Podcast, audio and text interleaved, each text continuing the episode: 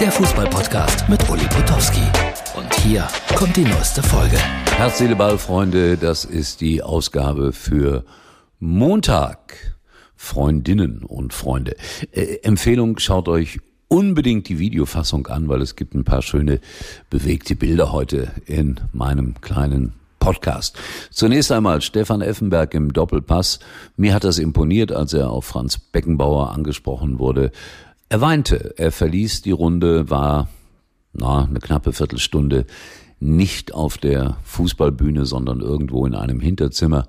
Und ich habe es für echt gehalten, weil das ist das Merkwürdige. Sofort wurde im Internet darüber diskutiert, ist das äh, eine schauspielerische Leistung von Effenberg? Warum sollte er das tun?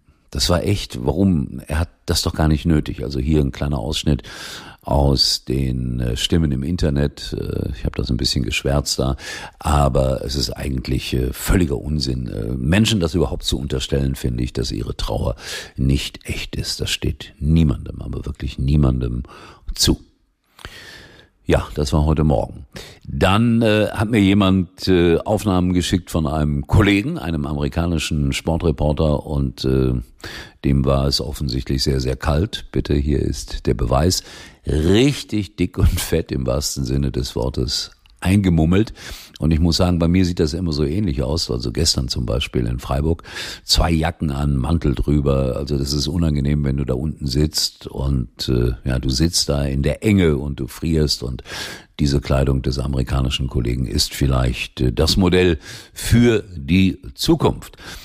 Und damit sind wir beim Thema Frieren. Ein Bekannter von mir war heute am Bökelberg, treuer Fan der Borussia, hat mir anderthalb Stunden vor Spielbeginn dieses Video hier geschickt. Der hat gefroren im Kalten, im Nassen, am Niederrhein, so sah das aus.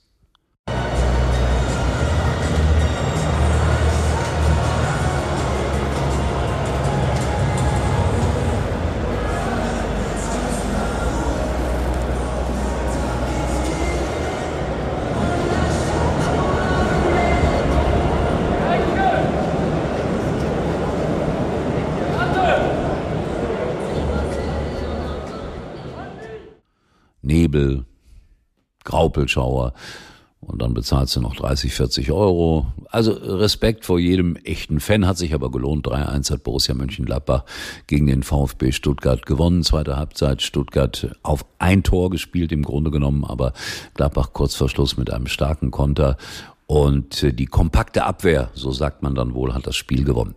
Der Kommentator sprach oder der Co-Kommentator, der Fachmann, sprach immer von 1a, 1b, 1c Räumen. Ich sehe die Räume nicht. Und Ottmar Hitzfeld hat äh, anlässlich seines Geburtstags letzte Woche gesagt, also er würde die Experten immer abdrehen. Naja, muss ja nicht immer sein. Jetzt kommen wir äh, für die Bayern-Fans zu einem schönen Bild aus Kolumbien. Ihr werdet gleich sehen, ein Wagen im Hintergrund, äh, frische Früchte. Cali ist der Ort des Geschehens. Es ist heiß, es ist warm. Und auch in Kolumbien gibt es Bayern-Fans. Listo.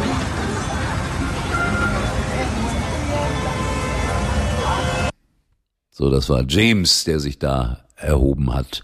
Stolz in Kolumbien trägt er das Trikot des FC Bayern München.